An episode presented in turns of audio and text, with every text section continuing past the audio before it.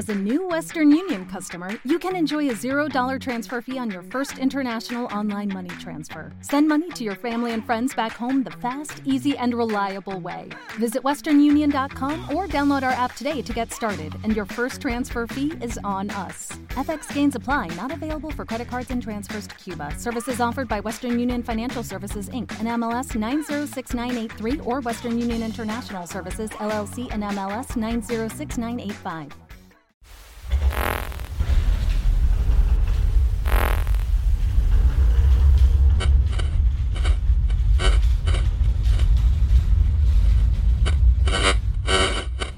Onda Estacionaria es un programa grabado, editado, mezclado y producido por Chechuri Records, estudio de grabación y producción musical que se encuentra en la ciudad de Hermosillo, Sonora, México, y que a su vez se encuentra disponible para cualquier persona que desea realizar algún proyecto musical de cualquier tipo o género. Ya lo pueden disfrutar en diferentes plataformas de podcasting como lo son Spotify, Apple Podcast, Evox y Amazon Music. En todas estas plataformas lo pueden encontrar con el mismo nombre, Onda Estacionaria. Este programa estará dedicado y enfocado a la producción del sonido desde su parte física hasta lo que conlleva todo un estudio de grabación. Grabación, mezcla, masterización, técnicas de microfoneo o micking, como es conocido en inglés, acústica, tips y mucho, mucho más. Anímate y suscríbete a mi canal para que puedas obtener semanalmente en tu celular todos los capítulos que iré realizando para ustedes. Como siempre, les agradezco el tiempo que se tomen para escucharme y comenzamos.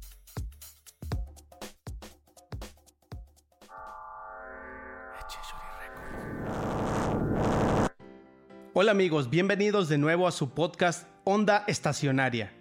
Este es nuestro tercer capítulo de la segunda temporada en el cual el tema es el sonido. En este capítulo les hablaré acerca de qué es la refracción, la energía en las ondas del sonido y las vibraciones forzadas. Como siempre, agradezco de corazón el tiempo que se toman para escucharme y comenzamos. La refracción del sonido. Las ondas sonoras se doblan cuando partes de los frentes de ondas viajan a diferentes velocidades. Esto ocurre con vientos desiguales o cuando el sonido viaja a través del aire de temperaturas desiguales. Esta flexión del sonido se llama refracción. En un día cálido, el aire cerca del suelo puede ser apreciablemente más cálido que el resto del aire, por lo que la velocidad del sonido cerca del suelo aumenta. Por lo tanto, las ondas sonoras tienden a inclinarse lejos del suelo, lo que resulta en un sonido que no parece transportarse bien. Las diferentes velocidades de sonido producen refracción. Escuchamos truenos cuando el rayo está razonablemente cerca, pero a menudo no escuchamos el trueno por un rayo distante debido a la refracción. El sonido viaja más despacio a altitudes más altas y se inclina lejos del suelo. Lo contrario ocurre a menudo en un día frío o por la noche, cuando la capa de aire cerca del suelo es más fría que el aire de arriba. Entonces se reduce la velocidad del sonido cerca del suelo. La mayor velocidad de los frentes de onda por encima causa una flexión del sonido hacia la tierra, lo que resulta en un sonido que se puede escuchar a distancias considerablemente más largas. Aquí también les voy a agregar una imagen en mis redes sociales para que sea más comprensible el ejemplo que les estoy comentando. La refracción del sonido también ocurre bajo el agua, donde la velocidad del sonido varía con la temperatura. Esto plantea un problema para los buques de superficie que rebotan las ondas ultrasónicas en el fondo del océano para trazar las características del fondo del mar.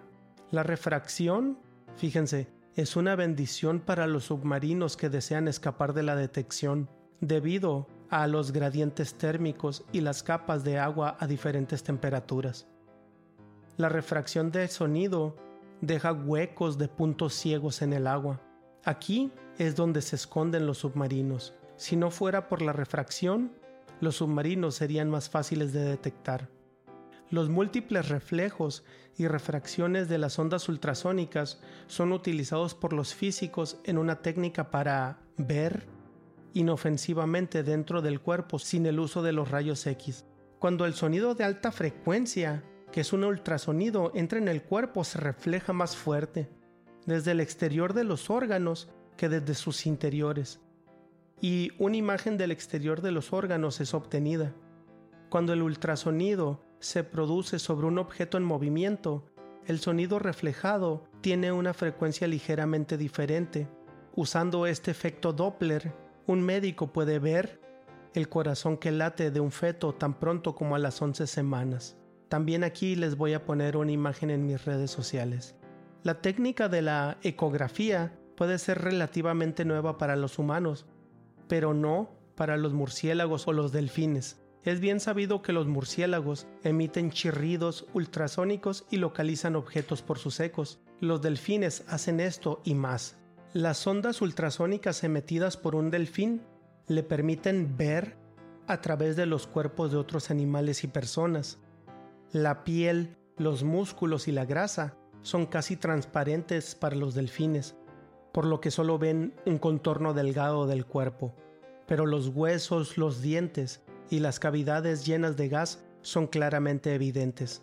La evidencia física de cánceres, tumores, ataques cardíacos e incluso el estado emocional puede ser visto por el delfín, ya que los humanos solo recientemente hemos podido hacer algo con el ultrasonido.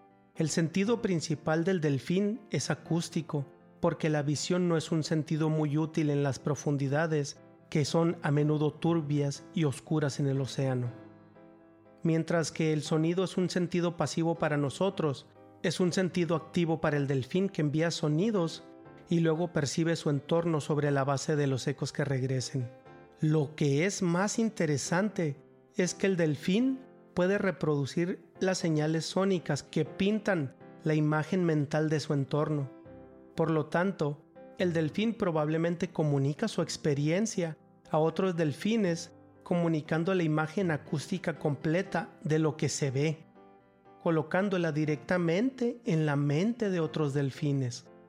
No necesita ninguna palabra o símbolo para pescado, por dar un ejemplo, sino que comunica una imagen de lo real, tal vez con énfasis todavía resaltando por el filtro selectivo, ya que de manera similar comunicamos un concierto musical a otros a través de varios medios de reproducción del sonido. No es de extrañar que el lenguaje del delfín sea muy diferente al nuestro. Qué hermosa e impresionante es la naturaleza y qué tan pequeños somos a la vez. Es por eso que tenemos siempre que hacer conciencia de cuidar todo lo que posee vida en este planeta, ya sean plantas, insectos, delfines, aves, gorilas y todo, todo, todo. Nos faltan tantas maravillas por conocer de ellos y recuerden, este mundo no es solo de nosotros, sino que también es de ellos. Energía en las ondas del sonido. El movimiento de las ondas de todo tipo posee energía de diversos grados. Las ondas electromagnéticas del Sol, por ejemplo, nos aportan las enormes cantidades de energía que son necesarias para la vida en la Tierra. En comparación, la energía en el sonido es extremadamente pequeña. Eso se debe a que producir sonido solo requiere una pequeña cantidad de energía. Por ejemplo, 10 millones de personas hablando al mismo tiempo producirían energía sonora igual a solo a la energía necesaria para encender una linterna común. La audición solo es posible gracias a nuestros oídos notablemente sensibles. Solo el micrófono más sensible puede detectar un sonido más suave de lo que podemos escuchar. La energía sonora se disipa a la energía térmica mientras el sonido viaja en el aire. Para las ondas de mayor frecuencia, la energía sonora se transforma en energía interna más rápidamente que para las ondas de frecuencias más bajas. Con esto, yo puedo darles un simple ejemplo de experiencia propia. Un enlace de microonda proporcionando internet, que serían dos antenas, por ejemplo, enlazadas, pueden manejar una frecuencia de 5 GHz, y esto es casi igual a tapar su trayectoria con el solo hecho de poner nuestra mano enfrente. Es como si se tratase de un láser utilizado para las conferencias, con el cual apuntan a las conferencias, el láser rojo, amarillo, verde. Con ese, hagan de cuenta que se trata de una frecuencia de 5 GHz, tan solo una línea apuntando. Mientras que cuando el ejemplo en una radio AM trabajando una frecuencia mucho más baja que son kilohertz o kilohercios, y esto sin tratar temas de potencia, puede llegar a cruzar toda la ciudad y aún así en el caso de nuestra ciudad que es Hermosillo, cruzar cerros y llegar a los pueblos de la sierra con facilidad. Es por eso que como resultado, el sonido de las frecuencias bajas viajará más a través del aire que el sonido de las frecuencias más altas y por la misma razón es que las bocinas de los barcos son de baja frecuencia. Vibraciones forzadas. Si golpeamos un diapasón sin montar, el sonido de él puede ser bastante débil. Si sostenemos el mismo tenedor contra una mesa después de golpearla, el sonido es más fuerte. Esto se debe a que la mesa se ve obligada a vibrar y con su superficie más grande pone más aire en movimiento. La mesa será forzada a vibrar por una bifurcación de cualquier frecuencia. Este es un caso de vibración forzada. El mecanismo de una caja de música está montado en una caja de resonancia. Sin la caja de resonancia, el sonido que hace el mecanismo de la caja de música es apenas audible. Las cajas de resonancia son importantes en todos los instrumentos musicales de cuerda. Y pues como ustedes verán también en las cajas de monitores de estudio, en los cajones que realizan los que se dedican a la instalación de audio en automóviles, etc. Requieren cajones. Y esto produce una resonancia, lo cual hace que aumente la potencia del sonido. Me despido con mi frase preferida que dijo el gran científico e inventor Nikola Tesla. Si quieres comprender los misterios del universo, piensa en energía, frecuencia y vibración. Nos queda solo tratar frecuencia natural, resonancia y los ritmos o beats. Gracias de verdad por su tiempo y nos vemos y escuchamos en el siguiente capítulo. Hasta la próxima.